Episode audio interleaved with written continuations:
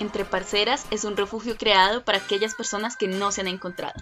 O que ya lo hicieron y quieren compartir su experiencia. Con una apertura total para que seas tú misma o mismo. Y junto a nosotras sigas hablando de los temas que más nos interesan. Hola, hola, parceros y parceras. Hola, ¿qué tal su fin de semana? ¿Qué tal su semana? Porque igual ya estamos a jueves. ¿Cómo les va? Yo espero que estén muy bien. Estamos aquí con otro episodio de otro tema muy interesante, un tema del que me emociona mucho hablar. No sé cómo te sientes tu cara. Yo también, yo, yo siento que van a decir, pero a todos les gusta y es que sí. Bueno, a la larga elegimos este podcast porque podemos colocar los temas que queramos. Este nos encanta. Este en particular es un tema poco hablado, entonces hace que me guste aún más. Sí, yo no eh, tenía mucho conocimiento acerca de, de todo lo que implicaba el tema del cual vamos a tratar, pero leyéndolo me di cuenta que uno lo vive prácticamente que todos los días, o sea, es una locura las cosas que uno, por las, las cosas por las que uno transita y a la larga uno no se da cuenta y cuando cae en cuenta es como, uff, pucha, qué, qué cosa tan dura, o sea, sí, sí pasa y es duro. Total. Y bueno, justo entrando un poco en materia, nuestro tema de hoy es el amor propio. El amor propio también duele. Sí, el amor propio también duele. Y creo que para comenzar a hablar de, de el amor propio y de por qué nos duele, creo que es pertinente hablar de qué es el amor propio o qué es el autoestima, que básicamente es, es lo mismo. Sí, sí, de hecho sería lo mismo. ¿Cuál es la definición que tienes o cuál es el concepto?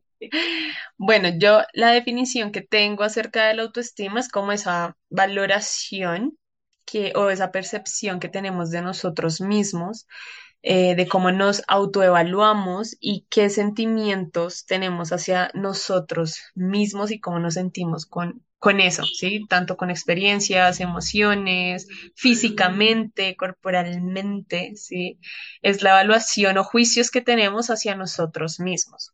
Sí, de hecho, forma como eh, parte de todo este espectro de los autos que están dentro de todo el concepto de identidad, entonces el autoconcepto, la autoestima, la autovaloración, ¿sí?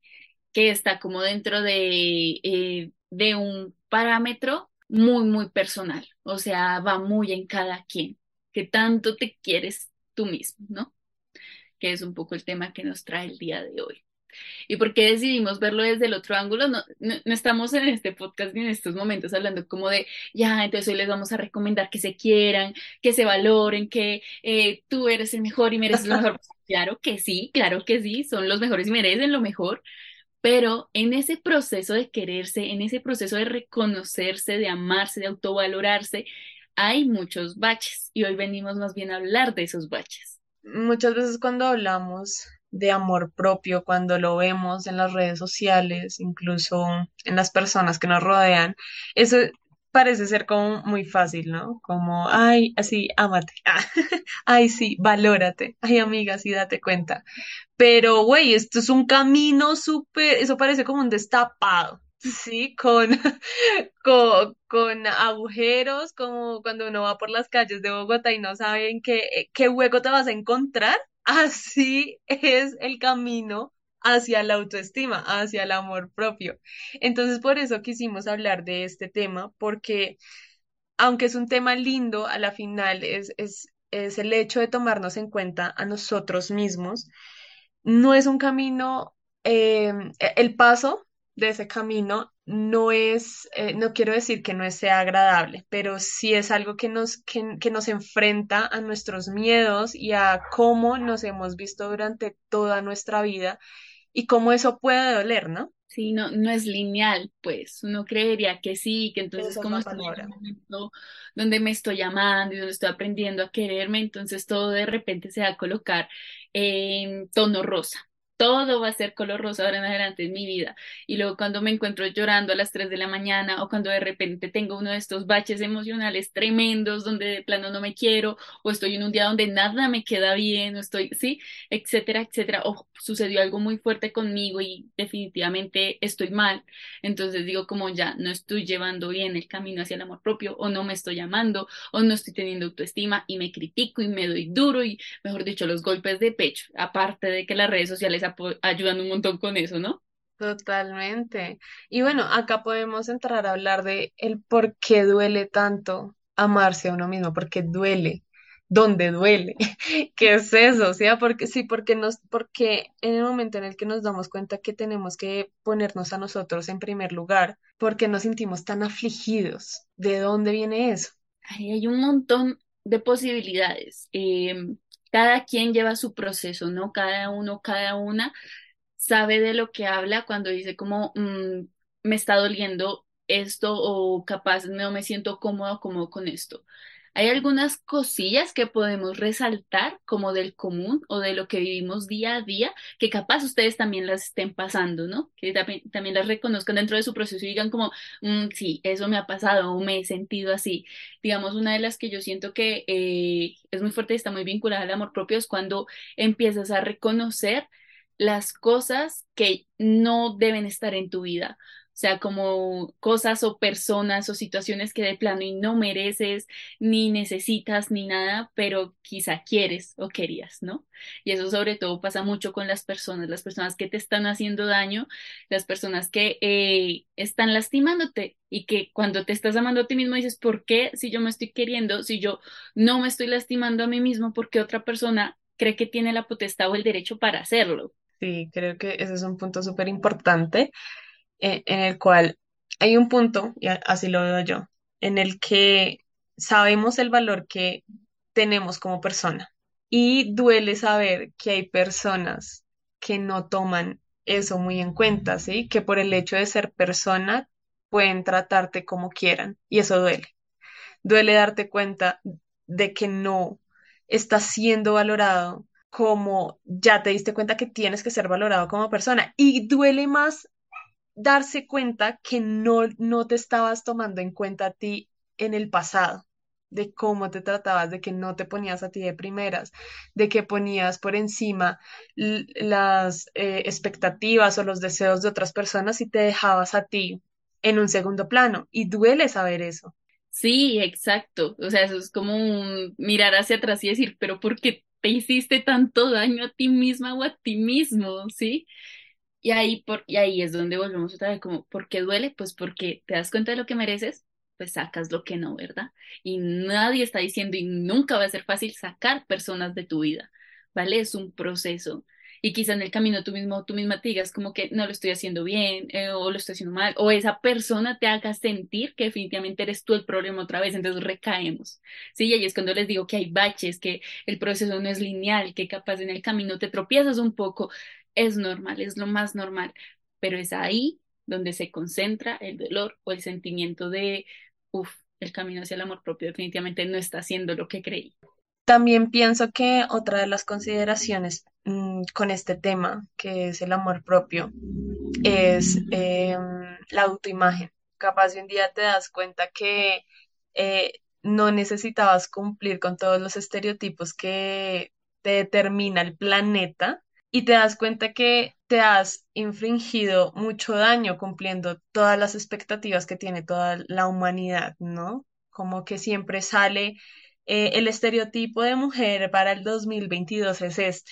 Sí, tal maquillaje es este y entonces te sientes como un bicho, una mosca en leche porque no cumples con las expectativas ni con la forma en la que tienes que lucir frente al mundo. Y tratar de llenar esos baches duele porque lastimas tu cuerpo de formas tal vez en las que no te sientes cómodo. ¿Y a qué voy con esto? Que hay muchas personas que llegan hombres y mujeres que llegan al límite de cambiar cierta parte de su cuerpo para encajar en esos estereotipos. Y después cuando miras o volteas la mirada, te das cuenta que no era necesario, que así como estás, estás completo. Yo siento que tocaste un tema re importante ahí. Em, está rodeado de muchas cosas, pues. En primer lugar, la autoimagen o la imagen que creamos para que los otros vean más bien, que no sería la autoimagen, sino la imagen que creamos para otros, eh, está construida a partir de varios aspectos. Uno, el social, obviamente, que es lo que nos dicen que está bien, que es lo que nos dicen que es bonito, que es lo que nos dicen que está encasillado dentro de lo que nosotros queremos crear. Otro como ya el contexto familiar o el contexto del entorno, cómo te construyes desde ahí, y ya otro como lo que tú ves en ti o lo que a ti te gusta para ti. Y desde ahí construyes, ¿no? Pero muchas veces en ese proceso de construcción terminamos siendo lo que la sociedad quiere que seamos, básicamente. Entonces, si lo bonito de esta temporada, justamente como tú decías, es tener el cabello largo, pues entonces el cabello largo. Si lo bonito dentro de mi círculo de amigos o amigas es tener el cabello pintado de tres colores, pues me pinto el cabello de tres colores, ¿sí? Terminamos siendo una construcción de otros y no nuestra. Y eso, cuando te das cuenta de eso, en todo el proceso del amor propio es súper duro, porque entonces ya no sabes quién eres. O sea, si lo que has construido hasta el momento no es quién eres, entonces ¿quién eres tú? Y, no está mal. O sea, yo siento que ese punto sobre todo no está mal. Em, reconocerse y decir como que capaz soy eso que creé, pero también soy esto que desde mi corazón está saliendo diciéndome como, mm, la neta es que me gusta el cabello de tal forma, la neta es que me gusta vestirme eh, toda de negro, o me gustan 100% los colores a pesar de que tuve mi época emo, yo qué sé, o sea, sí, todo lo que quieras construir, pero que reconozcas que lo estás haciendo o lo estás proyectando desde ti, porque quieres o porque eres eso.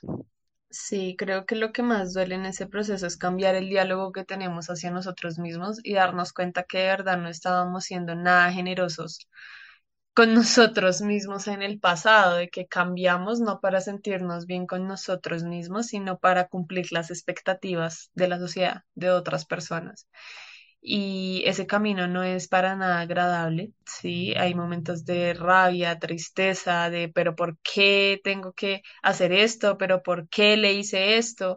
Y tal cual, como el proceso no es tan lineal, duele, eso duele, darse cuenta de eso duele. Pero al final, lo que tú dices, o sea, el primer paso es casi que aceptarlo, casi que autorreconocerse y cambiar ese diálogo por uno de, de juzgarme todo el tiempo a uno más amoroso, a uno más responsable con todo lo que soy y con todo lo que merezco. Claro, porque luego también viene la culpa, ¿no? Que también es parte del proceso. Cuando te empiezas a amar y luego tienes las caídas, por ejemplo, eh, yo estoy en todo este proceso y de repente, como tú dices, me doy muy duro, ¿no? Es como que, ay, no, definitivamente amanecí horrible, o odio mi cabello porque mi cabello nunca se controla, o odio mis pies, odio, no sé, cualquier cosa, cualquier cosa que salga desde tu interior en contra de ti, ¿no? Eh, y estás en el proceso, entonces Luego como que reflexionas, te, te pasa este bache, reflexionas y dices como, pero yo por qué me voy tan duro, pero yo por qué soy así conmigo misma, pero yo qué, qué, qué pasa conmigo, es que no me amo, ¿qué me pasa? ¿Sí? Luego te regañas, entonces vuelves a ser tú contra ti mismo. Ya no es el mundo contra ti, sino eres tú contra, contra ti misma.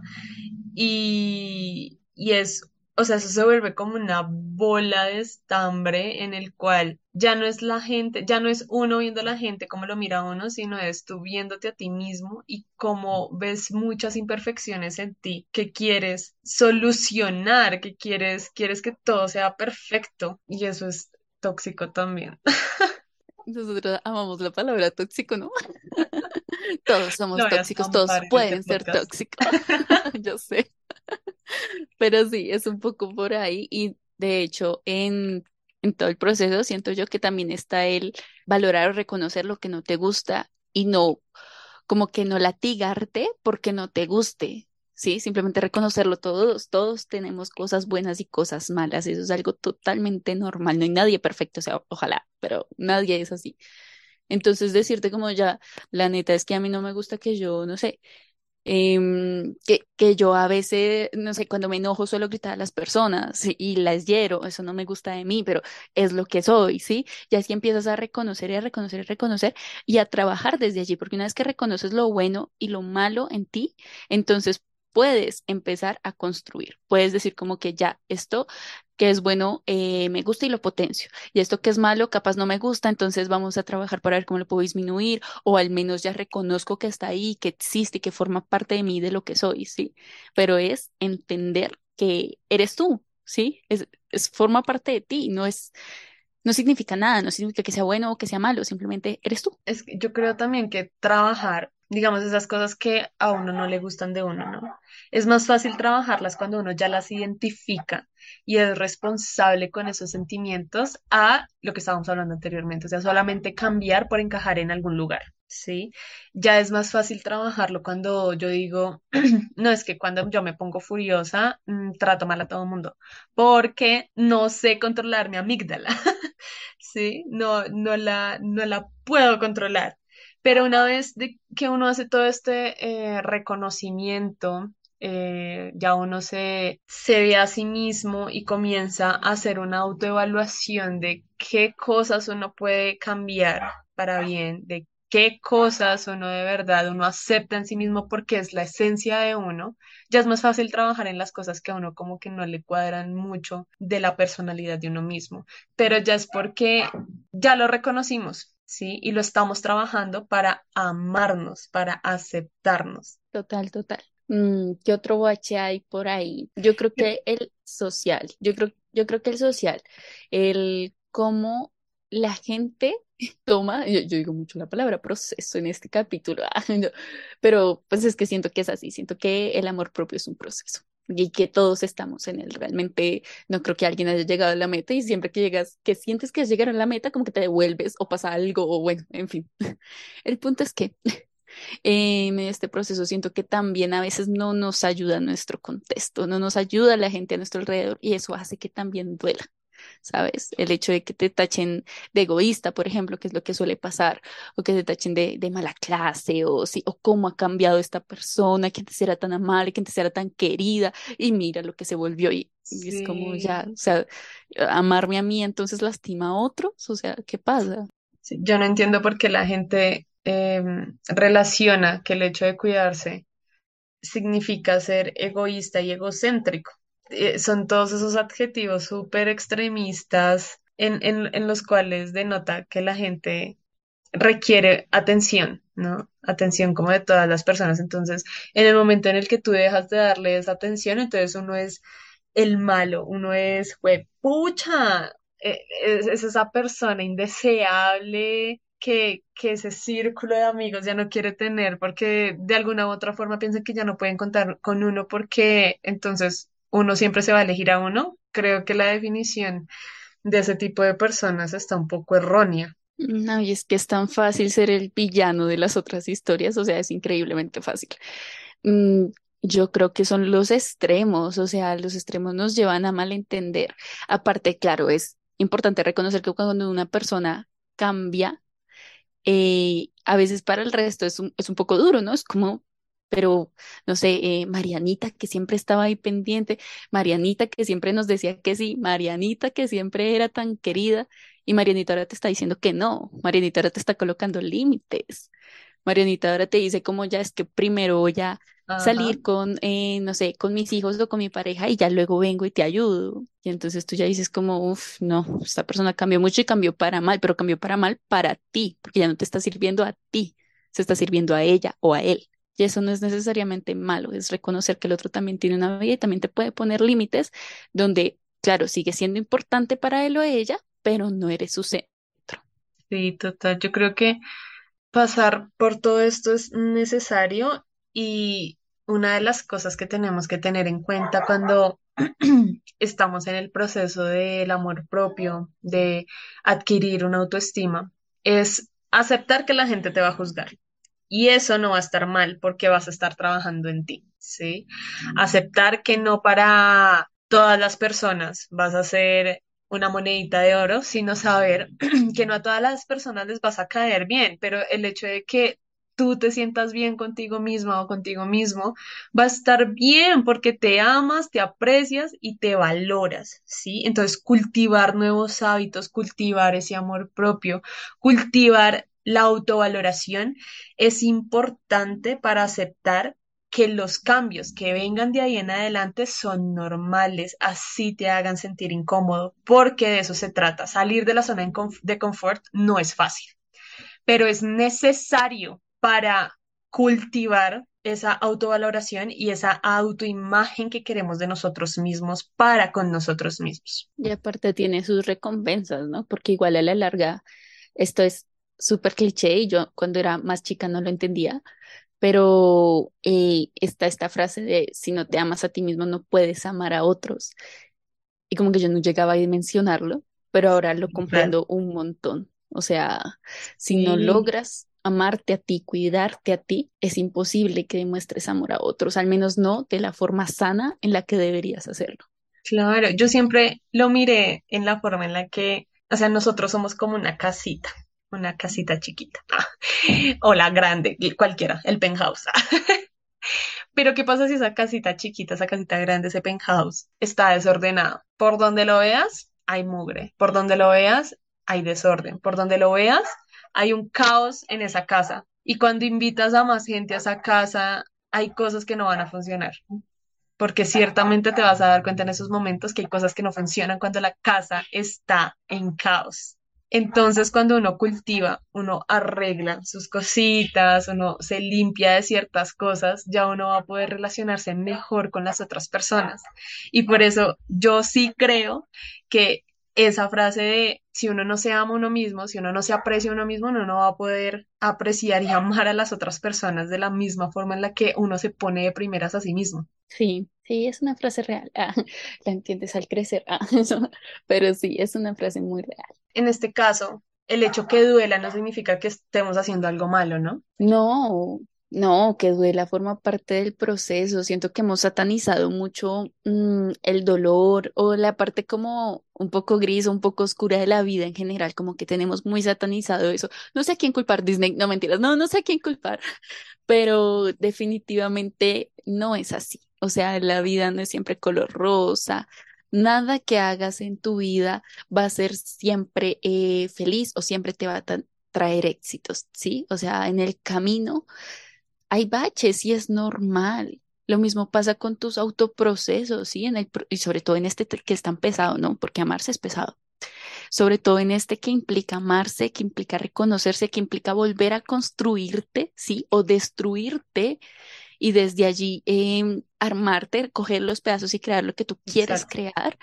O sea, desde allí pues claro, va a ser un proceso doloroso, claro, va a ser un, un proceso que capaz y te termine dejando llorando allá, tirado, ah, tirado, tirado. Pero yo creo que más es normal. Ajá. Yo creo que más del hecho de destruirse es el de, construirse, porque nos, lo veo también, no sé, yo soy una persona de muchas imágenes y lo veo como si fuéramos un rompecabezas. Y hay un momento en el que como que estamos armando ese rompecabezas como a lo mal hecho, como a lo, a lo que se nos vino primero, porque necesitamos tener ese rompecabezas listo para mañana sí a lo chambón, y entonces lo armamos como se nos da la gana. Pero ya hay un momento en el que nos toca otra vez, fue pucha, volver a deconstruirnos, a quitar todas esas piezas de ese rompecabezas para armarnos de a poquito y entender que es un proceso y que el proceso bien hecho llegan grandes recompensas, ¿sí? Así es como yo lo veo. Yo recomendaría que no le tengan miedo al dolor. No le tengan miedo al dolor, no le tengan miedo al oscuro,